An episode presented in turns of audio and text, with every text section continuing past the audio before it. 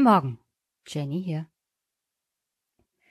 Also heute ist, was den Monolog angeht, nicht allzu viel los. All dieweil, ich will, dass ihr euch auf das Gespräch von Liane und mir konzentriert und weil ich am Wochenende beim Tag der offenen Tür der Bundesregierung war, also ich bin Freitag schon nach Berlin gefahren, hab dann da übernachtet und hab mir Samstag und Sonntag so das Regierungsviertel angeguckt das ein oder andere Ministerium besucht. Sehr interessant. Sehr viele Sachen, papiertechnisch, die man so mitnehmen kann, die ich mal auswerten sollte. Und dann war ich am Sonntag hauptsächlich in der BBK. Sehr informativ und frustrierend zugleich. Olaf Schäuble war da, Heiko Maas.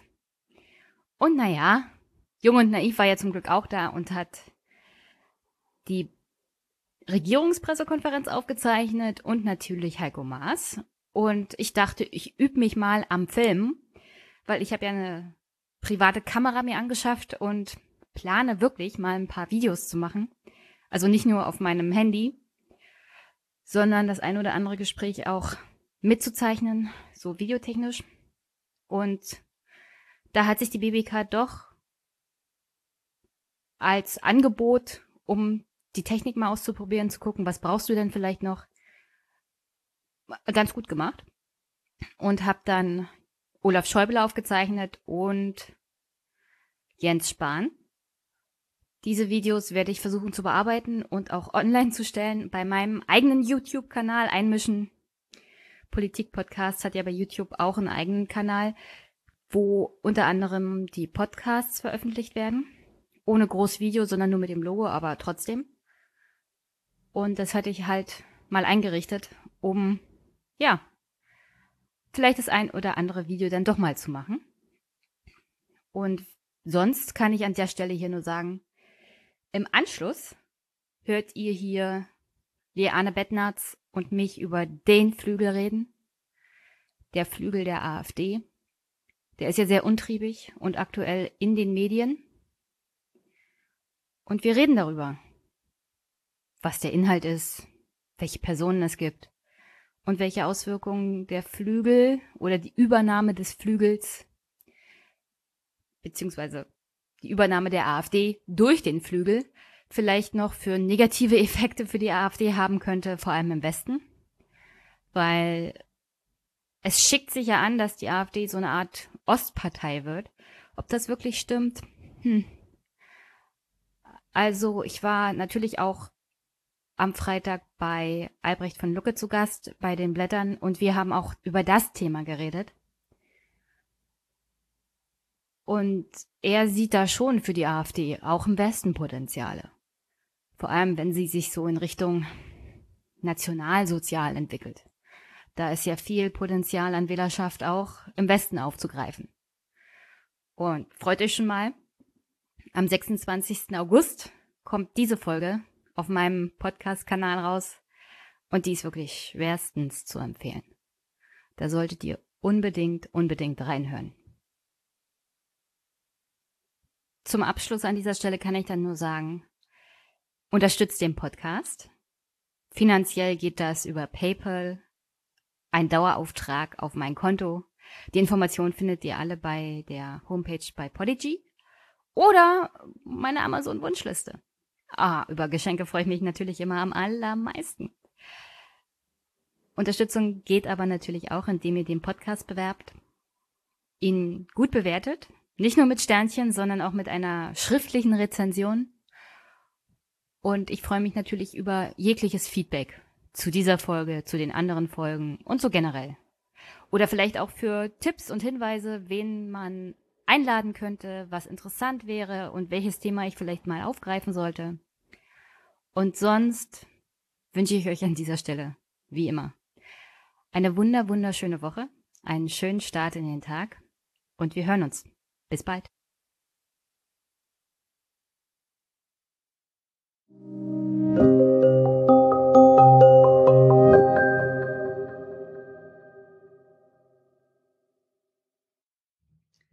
Guten Abend, Liana, wie geht's dir? Hallo, mir geht's prima. Hallo, Jenny. Hi, ich stelle dich nochmal kurz vor. Liane Bettnarz, Publizistin, promovierte Juristin.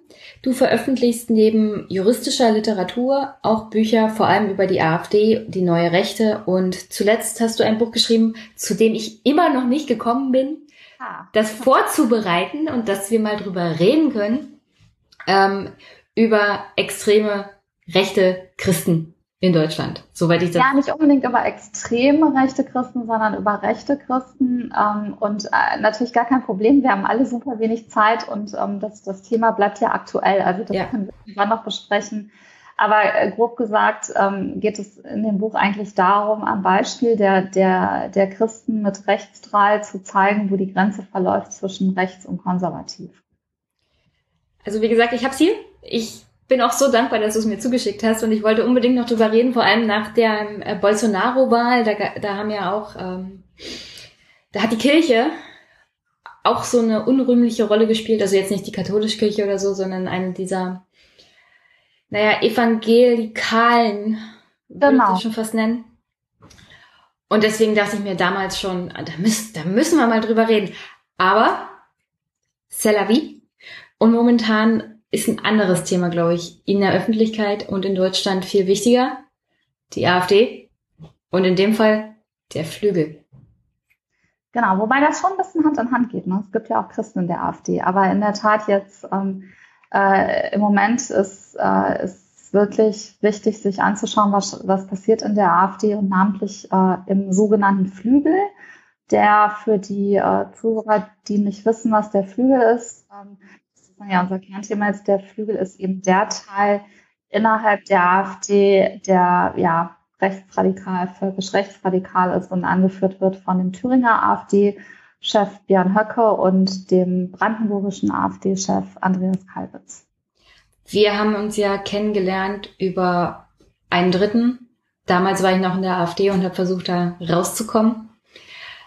Ich habe Menschen getroffen, die vor allem die Erfurter Resolution unterschrieben haben, dazu kommen wir gleich, aber die sich auch selber als Flügelanhänger bezeichnet haben, die einen unglaublichen Personenkult um Björn Höcke betrieben haben und die so auch generell so völkisch national sozial eingestellt sind. Wie bist du denn das erste Mal in Kontakt mit dem Flügel gekommen? Wie bist du über diese Organisation gestolpert?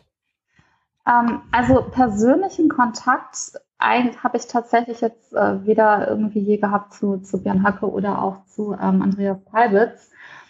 Ähm, aber ich bin auf den Flügel aufmerksam geworden tatsächlich im Frühjahr 2015, als äh, diese Erfurter Resolution verabschiedet wurde. Da trat der Flügel ähm, mit eigenem Logo auch das erste Mal öffentlich ähm, in Erscheinung, damals allerdings noch unter der Führung von äh, Höcke und André Poggenburg. Der Pong wurde dann irgendwann geschafft, Poggenburg geschafft und, und Andreas Kalbitz übernahm. Und das war eben in dieser ganzen Zeit, als der Machtkampf rund um Björn Lucke tobte und als Lucke versuchte, die Partei zu mäßigen.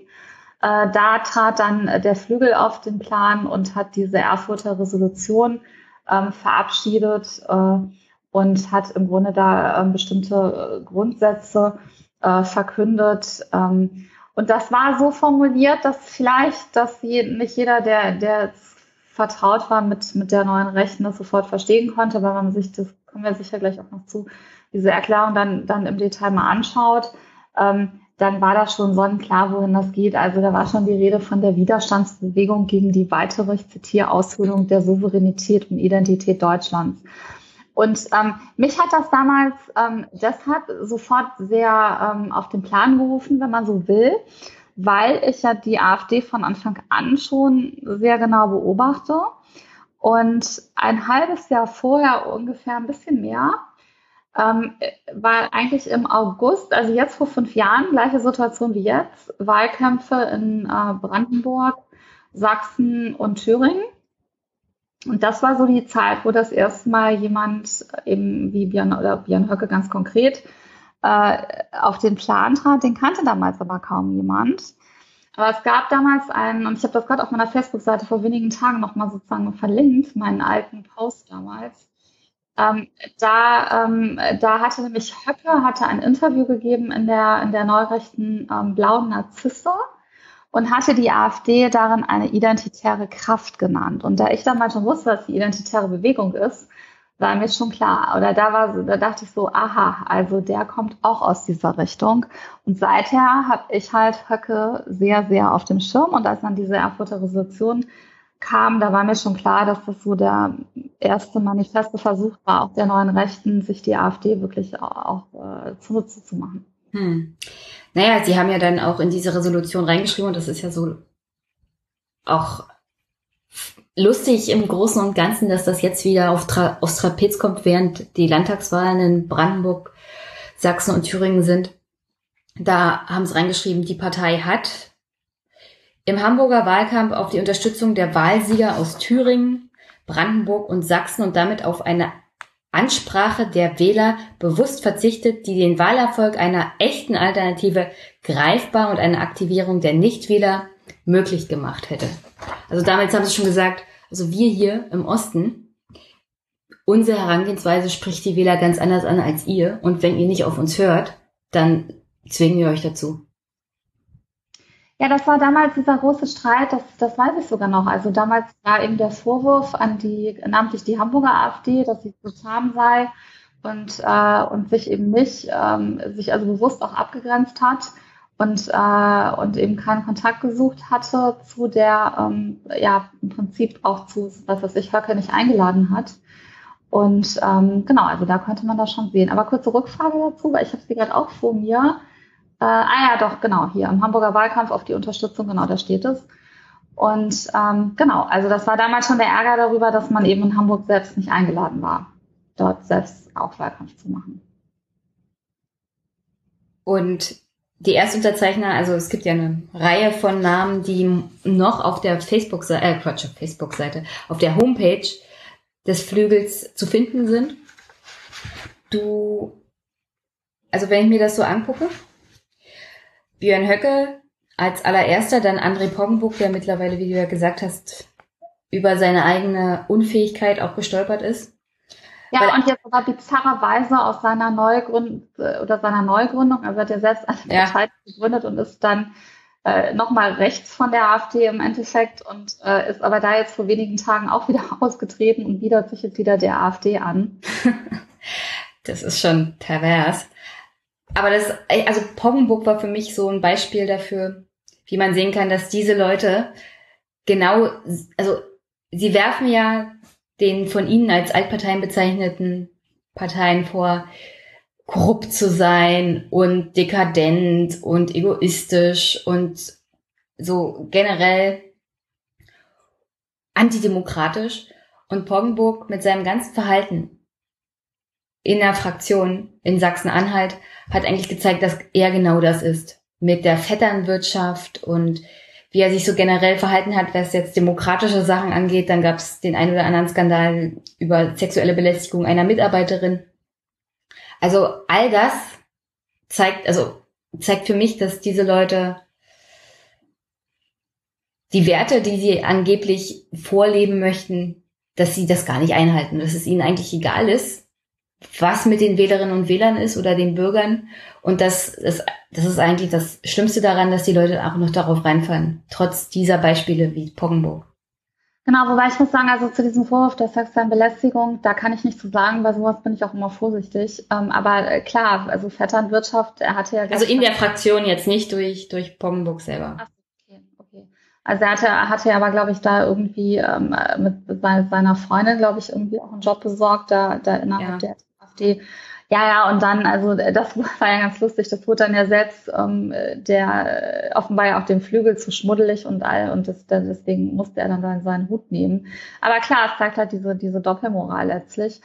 Aber um nochmal drauf zurückzukommen, wenn man sich jetzt mal diese Liste da anschaut, der erste Unterzeichner, dann eben Christina Baum, das ist diese Zahnärztin aus Baden-Württemberg, bis heute eigentlich so eine der zentralen Repräsentanten des Flügels, Landesverband äh, Baden-Württemberg.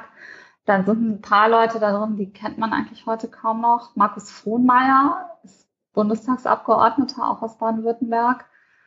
Dann Andreas Kalbitz, den damals auch kaum jemand, der war noch öffentlich eigentlich gar nicht präsent oder kaum.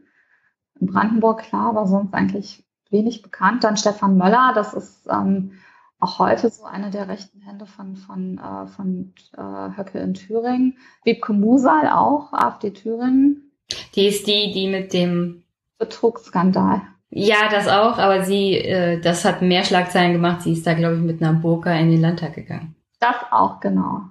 Wollte provozieren. Und äh, Birgit Bessin, eine der wenigen, äh, der sozusagen ersten Stunde in der AfD Brandenburg und der wenigen Frauen, die sich nach der Säuberungsaktion von Kalbitz in Brandenburg und im Landtag halten konnte. Also, ja. Und Christ, äh, Christina Baum war ja die, die zum Beispiel diesen Stuttgarter Aufruf auch mit initiiert hat ähm, und mit unterzeichnet hat, als es darum ging, Welle zu machen gegen Meuten in Baden-Württemberg. Ja, ja, genau. Also das ist eben dieser Teil dieser Leute, die, äh, die im Endeffekt ähm, äh, selbst das in der AfD halten wollen, was, was da als Markenbaum bezeichnet wird. Wer ist noch dabei? Ähm, Hans-Thomas Tilschneider, Gründer der Patriotischen Plattform, die sich jetzt äh, aufgelöst hat, weil sie auch ins Visier des Verfassungsschutzes geraten ist.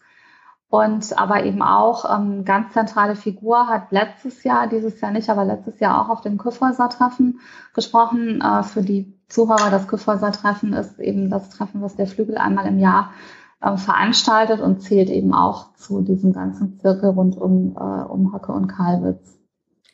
Man könnte ja sagen, also wenn man sich so die Erfurter Resolution durchliest und es war auch im Verfassungsschutzbericht drinne, dass die noch keinen Anlass dazu gibt, äh, dass der Flügel jetzt ein Verdachtsfall für den Verfassungsschutz wäre. Weil, um ehrlich zu sein, ist es auch furchtbar oberflächlich und viel Blabla.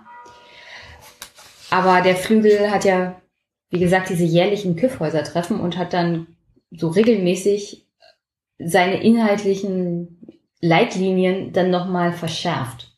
Also es gibt dann zum Beispiel noch diese fünf Grundsätze für Deutschland. Ich lese mal kurz vor und nur ganz kurz zusammengefasst.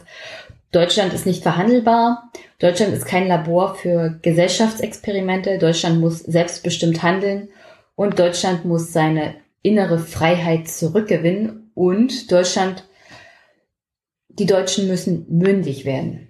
Und dann stehen da so Sachen drin wie, wir verweigern uns verantwortungslosen Experimenten mit und an unserem Volk. Zu Ideologen glauben, dass Gesellschaft ohne Familie funktionieren kann oder dass jeder zu, zu einem Deutschen wird, sobald er die Landesgrenze überschritten hat.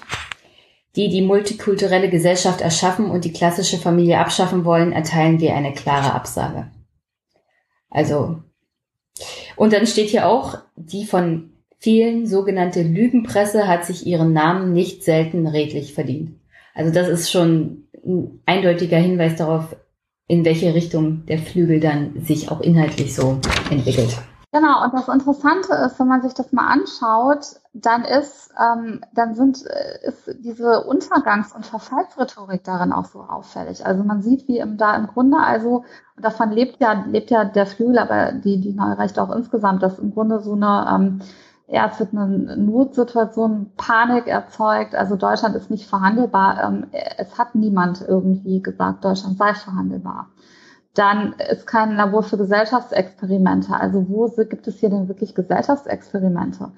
Ähm, und dass eine Gesellschaft ohne Familie funktionieren kann, steht da, wer hat das denn gesagt? Also ich meine, im Endeffekt ist es schlicht und ergreifend jetzt so, dass, äh, dass, dass auch eben äh, nicht heterosexuelle Paare heiraten können. Das war ja damals noch gar nicht so. Diese Erklärung stammt aus 2015. Da war das eher in der Diskussion, aber niemand hat gefordert, die Familie abzuschaffen. So dann der dritte Grundsatz, Deutschland muss selbstbestimmt handeln. Hat das jemand in Frage gestellt? Ähm, so. Ähm, dann steht, äh, die deutsche Bundeswehr ist ja auch wirklich absurd, dient in der ganzen Welt fremden Interessen, während die hier gebliebenen Soldaten ihre Kasernen für asylsuchende Räume und Toiletten in Erstaufnahmeeinrichtungen reparieren. Also als ob das nun das Einzige sei, was Soldaten machen. Ich, ich kenne übrigens auch keinen Fall, in dem die Bundeswehr das getan hätte. Also das ist ja nur absolut, glaube ich mal, gelogen. Ja, also ich, das doch, ich glaube also schon, dass das ich dass ich wüsste, weiß es ehrlich gesagt nicht, ich muss es recherchieren, also dass jetzt, dass auch Flüchtlinge in Kasernen wohnen können, ich glaube, das gab es schon. Aber so zu tun, als hätte es praktisch nichts anderes gegeben, ist natürlich Unsinn. ja, aber so, so wie Sie es darstellen, würden die Soldaten nicht die Kasernen noch putzen und sowas alles. Also genau. so nach dem Motto, die, die Soldaten müssen sich den Flüchtlingen auch noch jetzt irgendwie unterordnen. Und damit zeichnen sie ein bestimmtes Bild, womit sie den Leuten auch noch Wut und Ärger einreden wollen. Deutschland müsste seine innere Freiheit zurückgewinnen, dann kommt wieder die Lügenpresse und äh, nur die AfD sei der Garant für die freie Rede. Das ist wieder so ein bisschen, dass man eben äh, es nicht erträgt, wenn, wenn es irgendwie auch andere Meinungen gibt und, und suggeriert wird letztlich auch Kritik an der AfD, ist, ist dann auch wieder nicht gewünscht. Und dann die Deutschen müssen mündig werden. Ähm, wo bitte sind die Deutschen unmündig? Ähm, Deutschland war die Heimat unserer Vorfahren. Ja, richtig, aber das ist sie doch immer noch.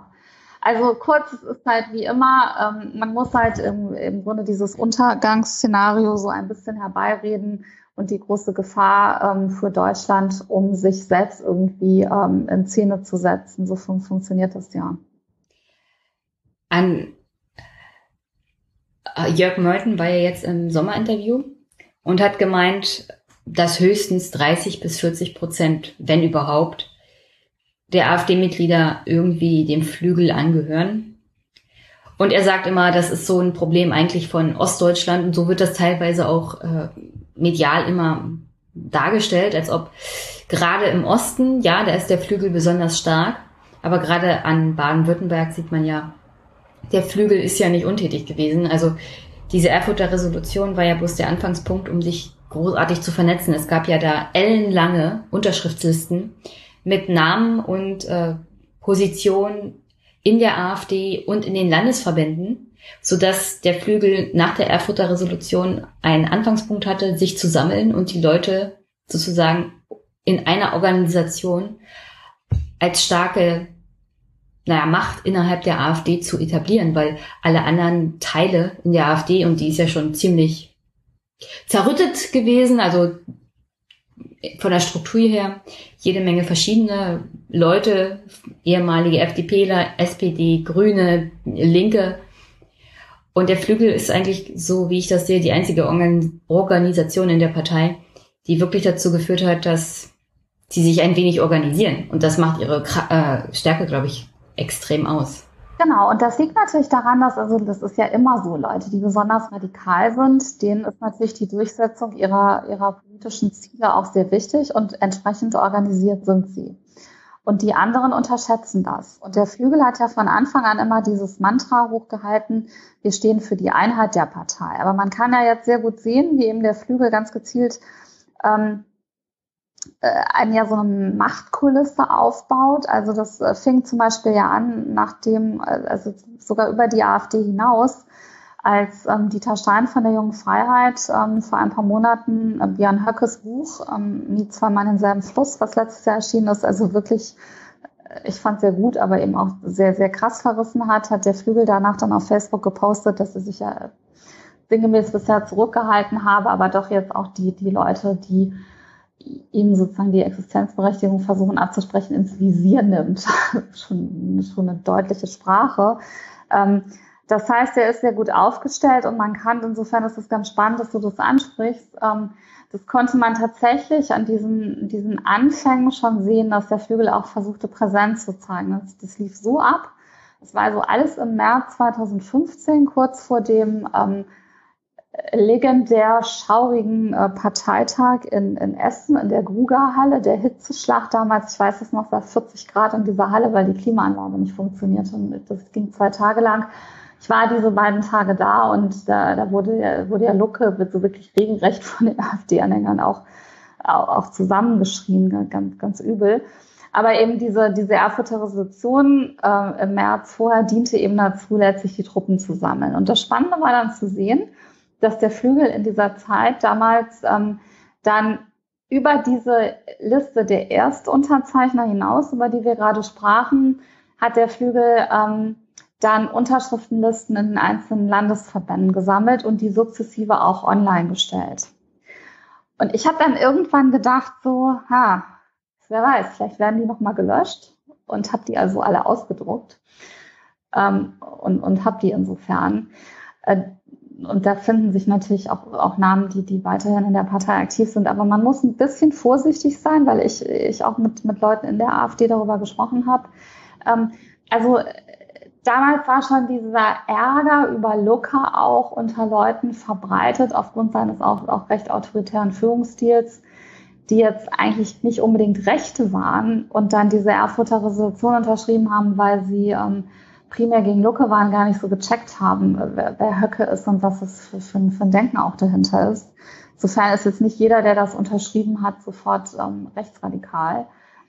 Ähm, aber das Interessante war jetzt in, in, strategischer Hinsicht eben zu sehen, man, man, also man wollte damit eben ein klares Bild setzen. Und, aber es passierte dann tatsächlich, was ich mir gedacht hatte. Diese Listen sind dann irgendwann alle gelöscht worden. Also man findet sie heutzutage nicht mehr im Netz. Aber das war so der erste Punkt, wo der Flügel dann äh, in Erscheinung trat. Und dann hat Höcke eben sukzessive aufgedreht. Also nachdem dann Lucke abgesägt war im Juli 2015, dann gab es den Herbst 2015, 16. Und das war eben diese Zeit, in der Höcke mehrfach diese Großdemonstrationen ähm, äh, in Erfurt veranstaltet hat. Am Anger in Erfurt, aber ganz oft eben auch für den Erfurter Dom. Wie wichtig ist denn eigentlich Höcke so generell für den Vögel jetzt aktuell auch noch? Das ist umstritten. Also unter Beobachtern, ich würde sagen, die überwiegende Zahl der Beobachter, Spiegel Online hat gerade dazu geschrieben, glaubt, dass äh, Kalbitz der eigentliche Strippenzieher ist. Weil Kalbitz eher im Hintergrund agiert, ist nicht in den sozialen Medien aktiv. Ähm, war Soldat, also sicher jemand auch, der, der, der organisieren kann, war auch in anderen Parteien schon vorher. Und viele glauben, dass das Höcke eher so ein bisschen der Posterboy ist. Gibt aber, es gibt aber auch andere, die sagen, man dürfe Höcke nicht überschätzen. Also nur weil er so, so schrill und auftritt und diesen Personenkult veranstaltet, äh, jetzt zu glauben, dass, dass, dass er nicht auch die Strippen mitzieht, äh, das sei zu einfach. Ich bin so ein bisschen unentschlossen, wenn ich ehrlich bin. Ähm, schwer zu sagen. Aber beide zusammen sind auf jeden Fall die zentralen Figuren des Flügels. Es gibt ja aktuell, wie gesagt, diesen Machtkampf wieder oder der hat ja eigentlich nie aufgehört seit 2015. Bei der letzten Bundesvorstandswahl, als Pazerski gegen die von Wittgenstein angetreten ist und die von seinen Wittgenstein nur knapp nicht gewonnen hat, war sie ja eigentlich auch nur vorgeschoben von Höcke. Und es scheint mir nicht so, als ob sie großartig daraus gelernt haben, dass der Flügel eigentlich mittlerweile sagt und bestimmt, wer der Vorstandsvorsitzende, also der Bundesvorsitzende mit ist. Ja, und das ist, ich meine, dass der Flügel macht daraus ja gar keinen Hehl mehr. Also Höcke hat jetzt ja gerade beim jüngsten Küffhäuser-Treffen ähm, in Leinefelden hat das stattgefunden, hat er ja sehr klar gesagt, dass er also jetzt erstmalig ähm, sich, äh, ich glaube, er sagte wörtlich, sich der Wahl des neuen Bundesvorstands im, im Spät- oder Frühwinter eher, ähm, jedenfalls noch dieses Jahr, hingeben werde. Ich würde ich würd das gerne abspielen, weil ich habe das Original. Ah, super. Sage euch, liebe Freunde, Spalter und Feindzeugen, die schaden unserer Partei am allermeisten und danach kommt lange, lange, lange nichts.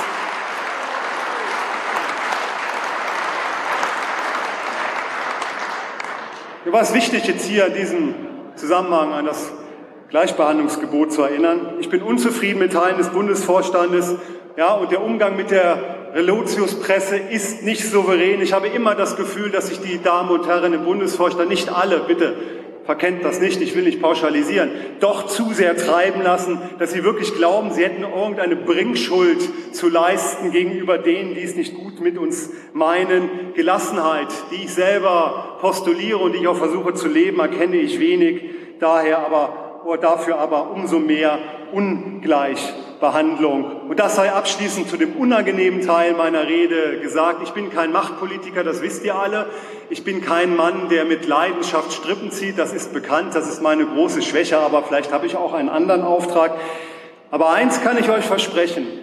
Nachdem ich meine ganze Energie jetzt in die Landtagswahlkämpfe in Brandenburg, in Sachsen und in Thüringen investiert habe, und wenn hier am 27.10. in Thüringen Geschichte geschrieben worden ist und der kryptokommunistische Ministerpräsident Bodo Ramelow in den unverdienten politischen Ruhestand geschickt worden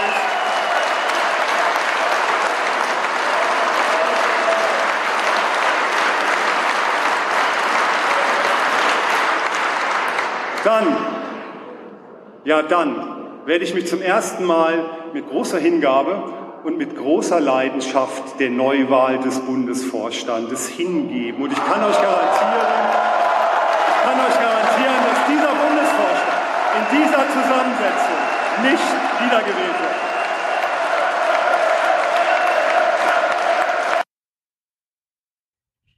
Also mir war das wichtig, am Ende noch diese Jubelarie zu hören und auch diese Höcke-Höcke-Rufe. Ja, und das Interessante ist eben, dass die, diese klare Kampfansage und dass er jetzt auch wirklich, wirklich aktiv werden will. Und, ähm, und wenn man sich jetzt mal die Gesamtentwicklung, wie, wie es dazu gekommen ist, das finde ich eigentlich das wirklich Spannende. Das erklärt auch, warum keiner wirklich was macht gegen Höcke jetzt. Also Petri hatte die Macht übernommen 2015 von Luca, hat damals schon äh, sich im Grunde auf den, den Flügel mit verlassen, ist selber immer schärfer nach rechts gerückt und wusste letztlich, dass sie diese Leute, war das ja auf dem Essener Parteitag, brauchte, um, um Lucke letztlich zu stürzen. Ähm, so, damit hat sie die Partei nach rechts geöffnet. Dann kam, äh, dann, das war auch noch 2015, da war dann diese Rede von, von Björn Höcke, wo er eben äh, vom afrikanischen Ausbreitungstypus äh, sprach, also nach dem Motto, dass Afrikaner sich per se mehr vermehren als Europäer. Ein großer Skandal, dann gab es schon Diskussionen, Parteiausschussverfahren. Ähm, und aber irgendwie ist, ist, ist das alles versandet. Und dann kam so der nächste, äh, der, die nächste Wegmarke war dann Anfang 2017 die Dresdner Rede, wo Höcke, ähm, und das ist in der Öffentlichkeit, finde ich, war so der Schwerpunkt der Berichterstattung ein bisschen kurios, weil es hieß halt immer, er sprach eben vom Mahnmal der Schande. Äh, da konnte er dann wunderbar sagen, äh, nein, das habe ich doch nicht so gemeint. Und auch schon Augstein hat sich, also Rudolf Augstein, Spiegelgründer, sich ähnlich ausgedrückt. Das war ja nicht der eigentliche Skandalon. Der Skandalon dieser Rede war, dass er eine 180-Grad-Wende in Erinnerungskultur gefordert hat. Und damit im Grunde eben letztlich, wie soll man das verstehen, weg wollte, das von, von, von Gedenken auch und ähm, Verantwortungsübernahme für, für den Holocaust. So. Und das führte eben dann zum Parteiausschlussverfahren damals auch noch mitbetrieben von Frauke Petri. Äh, da ist es ihm auch wieder im Grunde gelungen, sich, sich eher als, als, als Opfer irgendwie äh, darzustellen. Und nachdem dann Petri 2017 aus der AfD ausgetreten ist, äh, ist dann dieses Ausschlussverfahren dann kurz darauf auch von dem dann neuen Vorstand auch wieder äh, gekippt worden.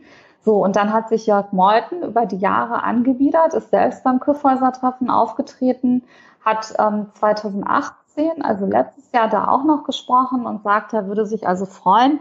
Das sei doch eine Selbstverständlichkeit mittlerweile. Früher hätten sich alle noch empört, wenn er da spricht. Aber jetzt sei doch, ähm, er sei das doch eine Selbstverständlichkeit. Dafür habe er gearbeitet und gekämpft. So. Äh, und bis dann Meuthen irgendwann doch auch offenbar jetzt gemerkt hat, es wird ihm zu radikal, dem Flügel eher zaghaft widersprochen hat. Ähm, und ähm, was, was passierte? Er ist dann in seinem eigenen Kreisverband auch jetzt gerade äh, bei der Delegiertenwahl für den nächsten Bundesparteitag der AfD abgesägt worden, hat gegen den also nun wirklich schrillen radikalen Repple verloren. Das heißt, Meuthen ist auch äh, angeschlagen. Und Gauland, der immer, immer seine schützende Hand, also wirklich so einen Welpenschutz mit Höcke betrieben hat und ähm, ich weiß noch, in Talkshows dann immer sagt, es sei nur der Nationalromantiker. Selbst Gauland hat jetzt erkannt, dass dieser Flügel zu viel Macht gewinnt äh, und hat auf dem Küfferser-Treffen in der Rede vor Höcke gesagt, die ähm, AfD sei sinngemäß gesagt, sei nicht dafür gegründet worden, dass man jetzt wirklich alles in der Partei sagen kann.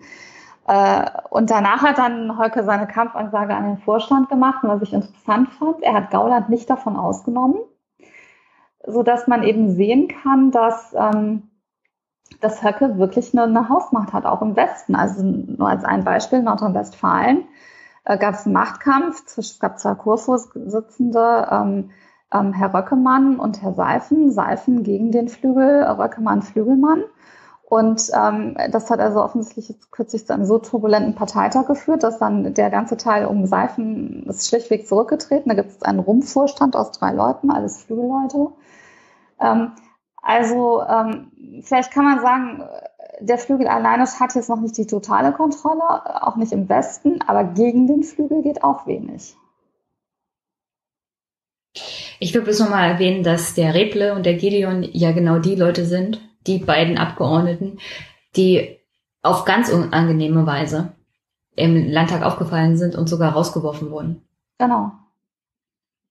Also das, der Reble vor allem, also mit dem hatte ich mich sogar noch, als ich in der AfD war, auf Facebook gestritten, was, was der für Unsinn geschrieben hat. Es ging damals, glaube ich, zum Thema Abtreibung. Da sind wir uns ja inhaltlich auch nicht einig, aber der ist so, also so generell ausfallend geworden und beleidigend. Also, das war schon erschreckend. Der, der kam dann auch so mit einer Art, also sie sind also ein U-Boot, ja, am Ende der, dieser ganzen Diskussion. Und da dachte ich mir, also da antworte ich jetzt nicht mehr drauf. Aber der Reble ist, also wenn ich ihn irgendwo hinstellen müsste, dann würde ich sagen, mit Gedeon zusammen als Antisemit, äh, also wirklich völlig verquerer, in, mit, in einem Boot mit Tilschneider, also die, die noch extremer sind als der Flügel, was man sich schon kaum vorstellen kann. Ja, wobei man auch da wieder genau bleiben muss. Also, also von, von Gedeon gibt es ja diese, diese ähm, antisemitischen Schriften. Äh, Repple ist mir bisher nicht womit ich ihn in keiner Weise verharmlosen will, aber jetzt Rebel und Tilschner, da, da kenne ich persönlich jetzt keine antisemitischen Äußerungen für, von, aber es sind natürlich völkische Rechtsradikale, das auf jeden Fall. Warum, warum hat Meuthen jetzt also zurückgezogen? Also ich kann es nicht genau verstehen. Er hat sie kritisiert ein bisschen und dann sind sie sofort auf ihn losgegangen, wie sie das eigentlich immer machen. Ist er mit einem Rudel Wölfe gelaufen? und hat festgestellt, er ist aber ein, also im Vergleich zu Ihnen ein Schoßhund? Tja, das ist eine gute Frage. Also ich, man muss, glaube ich, eines sehr klar sehen. Wer in diesen Funktionen ist jetzt auch wie Meuthen im Europaparlament, aber es gilt auch für andere. Also ich glaube, zwei Punkte spielen eine wesentliche Rolle. Wenn das schief geht, mit anderen Worten, wenn Sie, wenn Sie sich in eine Position bringen der offenen Auseinandersetzung, dann haben Sie ja nun genug Beispiele gesehen, was passiert. Petri und Lucke. Im Endeffekt, äh, dass das gegen den Flügel es nicht geht. Und dass das dazu führt, wenn man dann versucht, irgendwie sich politisch nochmal anderweitig selbstständig zu machen in Form einer neuen Partei, das geht auch schief. Bleibt also dann für, die Fall, für den Fall, dass man in der Partei möglicherweise dann eben nicht mehr aufgestellt wird irgendwann. Dann bleibt das Beispiel Lucke, der jetzt zurückgeht an die Hamburger Uni, was, glaube ich, nicht lustig für ihn wird. Denn die Studenten, nach allem, was man so mitbekommt, sind jetzt nicht äh, unbedingt erpicht darauf, Herrn, Herrn Lucke als Professor zu haben. Und ähm, Zumindest ist es aber bei Leuten wie Meuthen so, die sind ja formell nur beurlaubt von, von ihrer Professorenstelle. Also hat, der hat, wenn man so will, noch so ein Fallback, aber natürlich finanziell viel, viel schlechter bezahlt als das, was er jetzt macht. Ähm, das heißt, die wissen im Grunde, es ist vorbei und die werden natürlich in keiner anderen politischen Partei nochmal irgendeine Rolle spielen. Und dann gibt es natürlich diejenigen in der AfD, die eben äh, beruflich jetzt nicht durch irgendeinen Beamtenstatus abgesichert sind, sprich, wenn, wenn sie sozusagen sich offen da gegen den Flügel Stellen auch wissen, damit ziehen sie letztlich den kürzeren und dann ist, droht eben wie bei Frau Petri tatsächlich auch der Fall ins, ins, ins berufliche Nichts. Also ich würde diesen Opportunismus tatsächlich nicht unterschätzen. Und auch so dieses Gefühl, man ist jetzt gerade auch bei den Bundestagsabgeordneten, ich bin jetzt im Bundestag, aber wenn ich jetzt mich offen gegen, gegen Höcke und die Rechte in der Partei stelle, dann bin ich das noch bis zur nächsten Bundestagswahl und dann ist Schluss mit meiner politischen Karriere und ich wird bei keiner anderen Partei noch was werden. Ähm, insofern glaube ich, das erklärt das so ein bisschen und ich, der Meuthen, aus meiner Sicht wirkt es einfach so, er versucht sich zu halten. Er kritisiert dann immer mal so ein bisschen, weil es ihm vielleicht, will ich ihm gar nicht absprechen, manches tatsächlich wahrscheinlich zu weit geht. Aber er weiß ganz genau, dass er sich nicht offen dagegen stellen kann. Schon gar nicht, wie, wie man jetzt ja durch den Spiegel auch weiß, äh, Weidel so eine Art, ja, keine offene Kooperation, aber so eine Art Nicht-Angriffspakt irgendwie mit, mit Höcker auch hat. Also ähm, mal abgesehen von dem, was Gauland bei dem letzten Kiffhäuser gesagt hat, ist es doch ziemlich still, also vor allem von Weidel. Und Gauland hat selber gesagt, er möchte eigentlich als bei der nächsten Bundestags, äh, Bundestags, bei der nächsten Bundesvorstandswahl nicht wieder antreten. Genau. Also das heißt, egal was Gauland jetzt von sich gibt, es wird so und so ignoriert, weil er ist bald weg. Weidel äußert sich bei dem Ganzen gar nicht. Ich glaube, da spielt auch der von dir angesprochene Opportunismus ziemlich viel mit, weil sie sich mit denen irgendwie nicht anlegen will und solange sie da ruhig bleibt und sich nicht irgendwie einmischt oder irgendwie für den Flügel unangenehm auffällt, kann sie ja ihre Posten behalten. Damit haben die ja anscheinend nie ein Problem. Genau, aber die Frage ist, aber die Frage ist, wohin geht das für die Gesamtpartei, wenn man jetzt mal strategisch weiterdenkt. Also es hat jetzt gerade Philipp auch, kennst du schon auch von meiner Facebook-Seite, guter Freund von mir, ähm, äh, CSUler, der jetzt gerade in der katholischen Tagesposten sehr kritischen Essay über, über die ähm, AfD geschrieben hat. Der ist auch Kommunikationsberater, also denkt immer sehr, sehr strategisch und, und argumentiert eben auch so, dass die Partei natürlich schon vom Dilemma steht. Also sie kann im Osten vor Kraft kaum laufen und dieses Völkische zieht im, im Osten. Im Westen allerdings, je gemäßigter sie sich gibt, umso schlechter sind auch die Wahlergebnisse.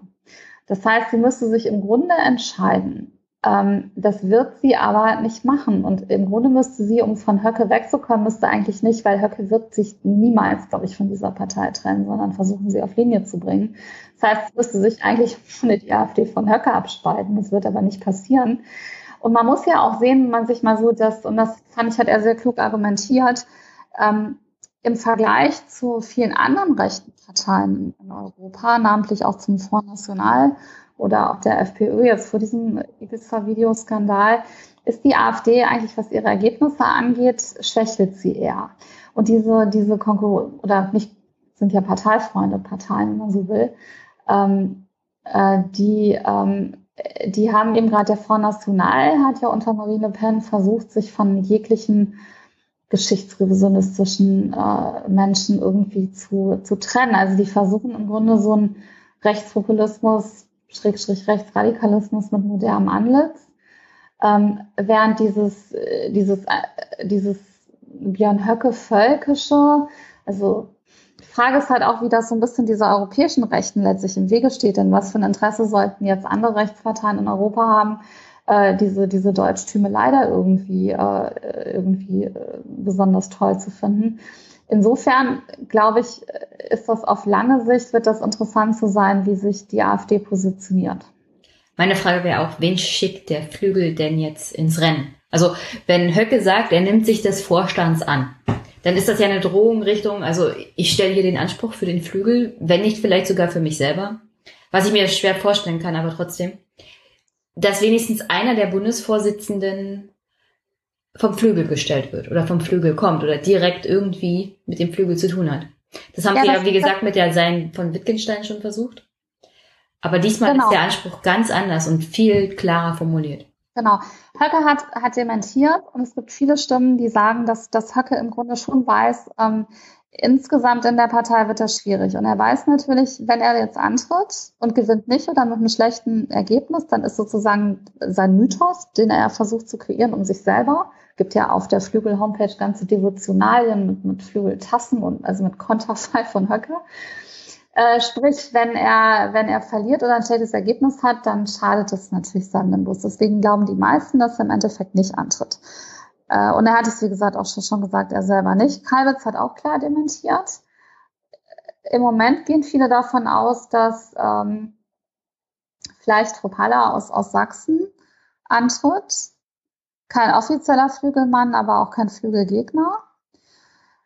Ähm, ja, das wird spannend zu sehen. Es wird vor allem spannend zu sehen, ob Meuthen bleibt. Ich persönlich glaube das nicht. Ich könnte mir vorstellen, dass es da auch Gegenkandidaten zu Meuthen gibt. Dann wird die nächste Frage sein, ob Sie versuchen, vielleicht auch eine Doppelspitze wie in der Fraktion Mann-Frau, wer weiß, vielleicht tritt auch Weidel an, die ja zum Flügel auch nichts mehr zu befürchten hat. Ähm, Im Moment schwer zu sagen. Also könnte man sagen, die AfD, wenn nicht, dass sie sich zu einer Höcke-Partei entwickelt, auf alle Fälle ist es eine Flügelpartei. Genau. Das, das, also sie ist es noch nicht, sie ist noch nicht in Gänze, aber gegen den Flügel läuft wenig. Und man sieht ja, wie, wie der Flügel eben jetzt sukzessive seine Macht auch in den Westlandesverbänden ausbaut. Und natürlich, wenn im Osten die, äh, die Wahlergebnisse so sein werden wie, wie die Umfragen im Moment, dann, dann wird der Flügel sich, sich noch weiter selber überschätzen. Weil man darf eines nie vergessen. Das ist für Leute mit dem Denken von, von, von, von Menschen wie Höcke, ist, wenn man so will, eigentlich im Moment die aus ihrer Sicht einmalige Chance, das, was sie ja wollen. Ähm, er, Höcke hat ja da bei der Dresdner Rede auch vom, vom äh, vollständigen Sieg der, der AfD fabuliert und geträumt das ist jetzt deren Momentum. Das heißt, wenn sie nicht jetzt versuchen, mit diesen starken Ergebnissen und noch so ein bisschen ja immer auch die zwar abklingende, aber immer noch auch die Migrationskrise, die man sich zunutze machen kann. Wenn das jetzt nicht klappt, kann es in zwei Jahren schon wieder ganz anders aussehen. Und im Moment hat die, gibt es in der AfD auch niemanden, der ihnen wirklich als sozusagen so ein Gegengesicht des Flügels entgegentritt. Deshalb glaube ich persönlich, weil die sich auch so selbst überschätzen und, und glauben, dass sie eine AfD, die Flügel geprägt ist, wirklich ähm, äh, auch eine Macht werden kann, glaube ich, werden die alles dran setzen, die Partei jetzt irgendwie auf Linie zu bringen. Aber ich glaube, es wird im, äh, nach außen hin auch, auch scheitern, weil ähm, mit, also äh, jemand, der so redet wie Höcke, klar, es gibt im Westen die AfD-Anhänger, aber man sieht ja an den Ergebnissen, insgesamt fliegt es im Westen nicht, Gott sei Dank auch nicht. Ähm, und damit werden sie die AfD im Endeffekt zu einer langfristig bedeutungslosen Partei machen.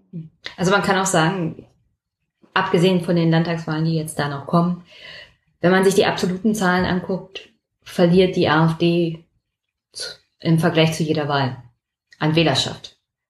Selbst genau. im Osten. Also. Genau.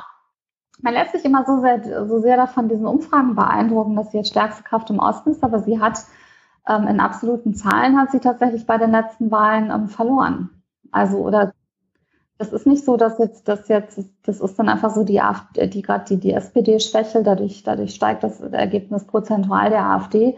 Aber es ist jetzt nicht so, dass in absoluten Zahlen da die Leute in Scharen zur AfD laufen. Na, das Lustige ist auch, ich habe heute erst einen Podcast gehört von Stimmenfang. Die sind vom Spiegel Genau, das kenne ich ja. Ja, und heute haben sie darüber geredet, wie denn die Leute von der SPD massenhaft zur AfD gewandert sind bei der letzten Landtagswahl.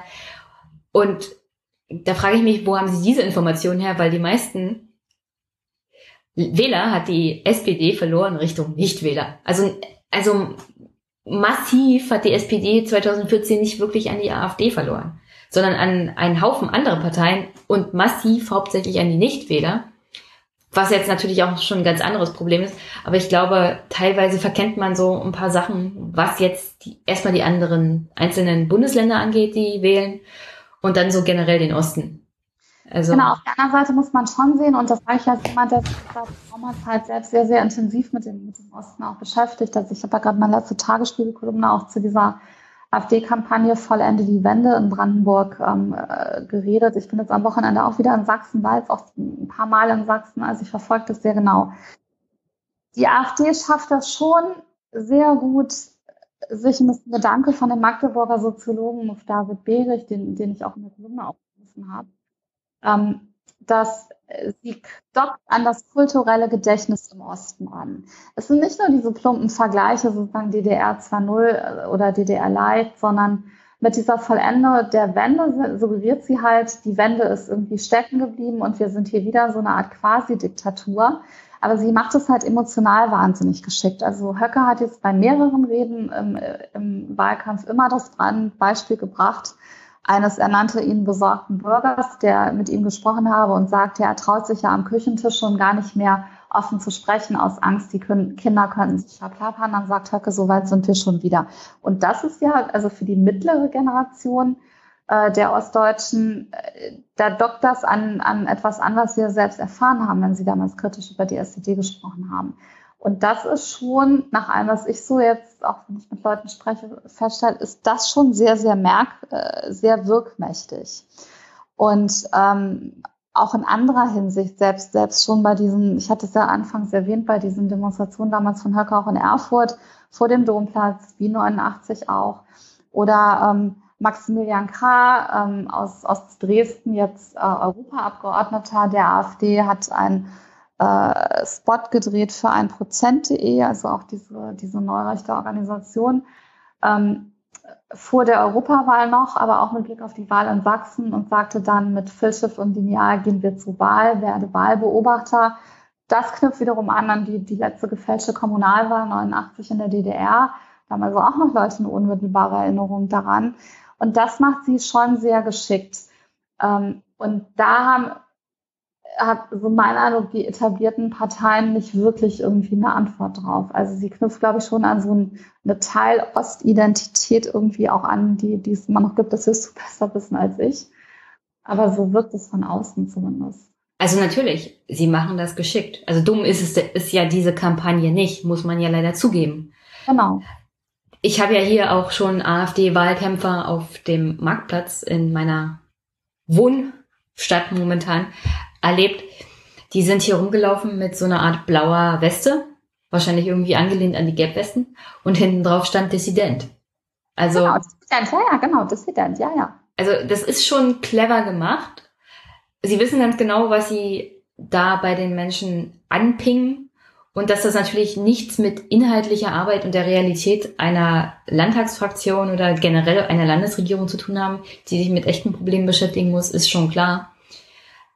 Aber in der aktuellen Zeit, in der sehr viel über Emotionalität geht, ist das, ich glaube, für eine solche Partei, also da liegen, da liegt es auf der Straße. Die Wähler und Wählerinnen liegen da auf der Straße, die müssen sie nur noch einsammeln. Und natürlich ist das Problem, dass die anderen Parteien die letzten 30 Jahre das ganze Thema so ein bisschen haben liegen lassen und verschlafen haben. Und dann ist es natürlich schwierig, jetzt darauf zu reagieren, vor allem weil sich die meisten emotional jetzt mit der AfD da verbunden fühlen. Genau, und ähm, in der FAZ ist jetzt ähm, aktuell ein langer, langer Essay sehr, sehr klug dazu erschienen, eben auch wie äh, im Grunde auch durch, durch bestimmte Dinge, die, die auch versäumt wurden letztlich im Osten, die, die der AfD natürlich jetzt in die Hände spielen. Also es gab ja in dem Sinne auch nicht wirklich eine Auseinandersetzung und Aufarbeitung der, der DDR-Diktatur. Ähm, und was ist auch eine These von David Begrich, die ich aber für zutreffend halte.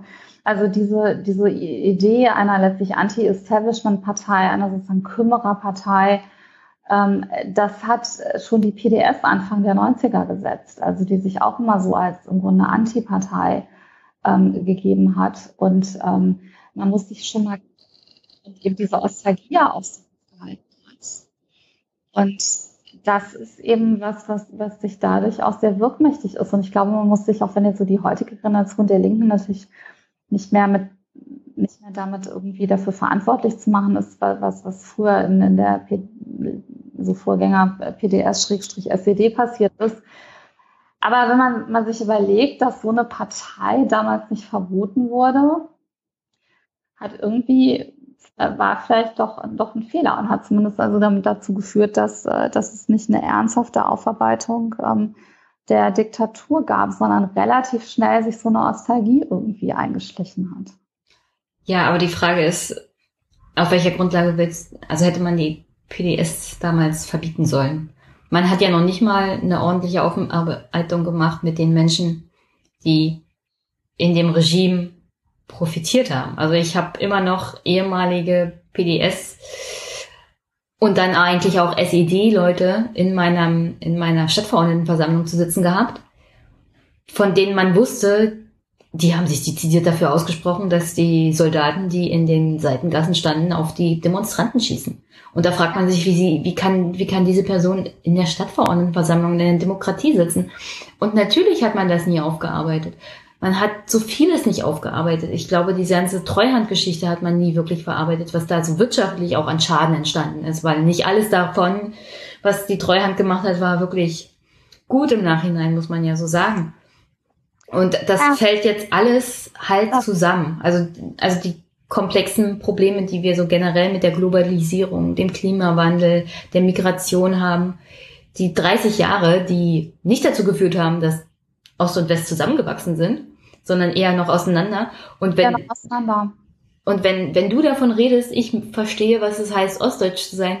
Meine erste Erfahrung, dass ich nicht richtig dazugehöre, hatte ich, als mir so ein 17-jähriger Wessi erzählt hat, ach, du bist ja aus dem Osten, du bist ja irgendwie kommunistisch sozialisiert. Da war ich in der CDU. Und der wollte mir erzählen, wie ich sozialisiert wurde. Und da dachte ich, bist du nicht ganz bei Trost oder was? Und, und das war für mich auch schon ziemlich, also das war schon prägend für mich. Interessant. Ja, und ich glaube, das darf man gar nicht unterschätzen. Also dieses, ähm, es ist ja nach allem, was man liest, so dieses wirtschaftliche Gefühl des Abgehängtseins im Osten, das ist gar nicht so ausgeprägt. Das sind eher Identitätsfragen.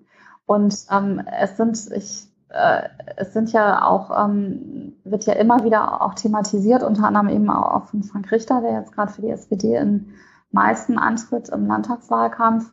Ein tolles Buch gerade auch geschrieben, ähm, gehört Sachsen noch zu Deutschland wo er auch darauf hinweist, dass eben nach wie vor ist es so, dass ein Großteil der, der Eliten, gerade in der Verwaltung, das sind immer noch Westdeutsche. Und ich weiß das ja auch ganz persönlich jetzt noch, dass das ist, wenn man sich das mal im Nachhinein irgendwie vorstellt. Also 89 äh, gab es die DDR-Bürger, die nun wirklich diese Diktatur niedergerungen haben, namentlich die, die Sachsen, es ging ja von Leipzig aus so die stolzen Sachsen, die da also die, die den Honecker niedergerungen haben. Dann war die Wende und was passierte? Man machte sich hier im Westen lustig über die Trabis und man machte sich lustig über den sächsischen Dialekt und plötzlich waren irgendwie die Leute wurden ver, verlacht und veralbert. Ähm, und das kommt so gar nicht gut an, also muss man so ja, sagen. Also ja, zu Recht ja auch nicht. Also und und ich glaube halt, das ist so. Ähm, da sind damals schon irgendwie Gräben geschaffen worden. Und also ich meine wirklich, also es weiß, also es war jahrelang war das irgendwelche Running Gags, dass man sich über diesen sächsischen Dialekt hier so lustig gemacht hat. Das ist immer noch so. Also ich, ich kenne einige Podcasts, in der aus Spaß dann halt mal gesächselt wird. Ähm, also richtig sächsisch ist das nicht, sondern eher so eine Art Veralberung vom sächsischen Akzent. Und das würde man mit anderen Sprachen dieser Welt nicht machen. Weißt du? Nee, man macht es ja selbst auch nicht mit, mit, es gibt ja auch genug skurrile Dialekte im Westen. Klar, man lacht dann ein bisschen über das Bayerische oder so oder über das Saarländische, aber, aber nicht in dem Maße. Und, ähm, und deswegen hat, ist einfach zu wenig, da ist zu wenig zusammengewachsen. Und dann hat sich ein Teil der, der Ostdeutschen eben auch getriggert durch die PDS und diese Ostalgie auch so ein bisschen, glaube ich, verkapselt. Man darf ja auch nicht vergessen, da sind ja auch ganze, ganze Biografien einfach, also gerade von der Generation, die damals vielleicht so 40 war, ganze Erwerbsbiografien waren ja plötzlich weg. Also da ist dann ganz, ganzes, äh, ganze Gesellschaft im Grunde zusammengebrochen. Und äh, ohne dass das, klar, durch Geld und, und viel aus dem Westen gepempert, aber so dieses ich glaube, das hat schon auch viel einfach mit, mit dem Gefühl zu tun, dass man den Leuten Respekt und auch Würde entgegenbringt und das auch zeigt. Und das hat einfach vielfach nicht so stattgefunden. Naja, zum einen Kapseln gehören ja immer zwei. Und ich finde so, also wenn man sich so mit beschäftigt, manchmal habe ich das Gefühl, dass man am besten erwartet, also ihr seid doch jetzt in der Demokratie und ihr habt doch hier den Euro und ihr müsst doch eigentlich dankbar sein. Was regt ihr euch denn überhaupt noch auf? Mhm.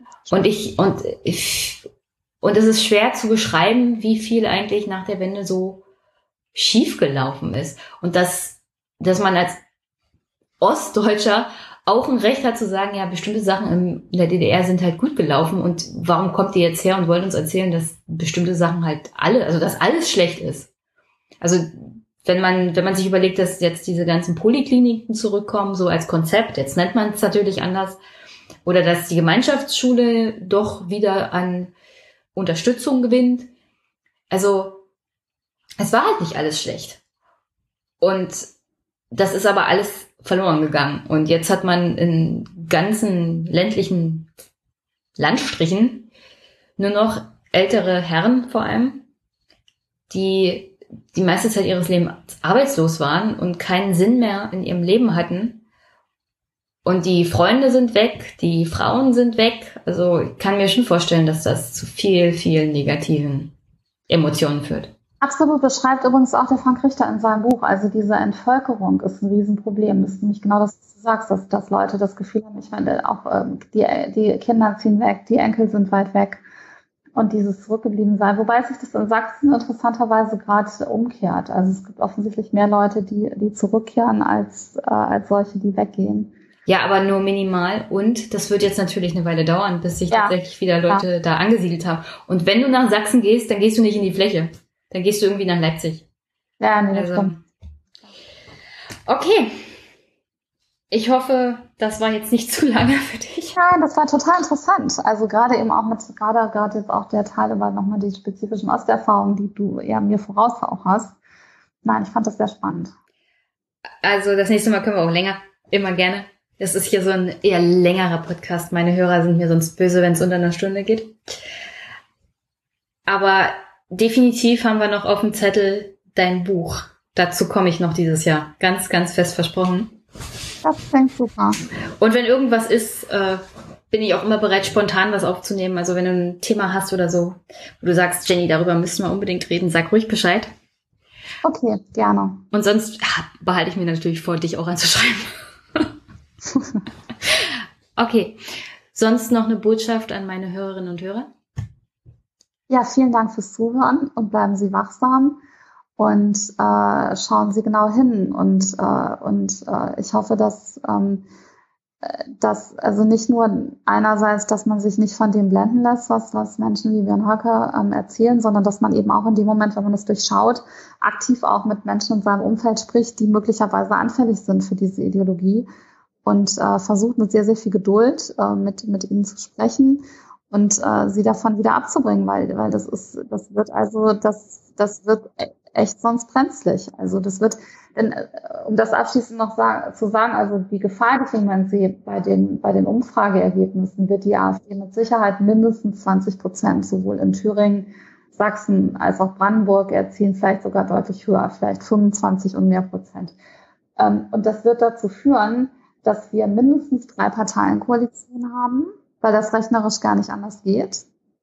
Und das wird natürlich dieses Bild, was die AfD auch immer schürt, sozusagen die, die Einheitspartei, die uns regiert und die machen eh alle dasselbe, wird das noch weiter verstärken. Ähm, und das ist so die, die im Moment eigentlich größte Gefahr, die, die, ich, die ich in diesen drei Bundesländern sehe. Okay. Herzlichen Dank auf alle Fälle. Und ja. wir hören uns. Bis bald. Tschüss. Bye, Jenny. Tschüss.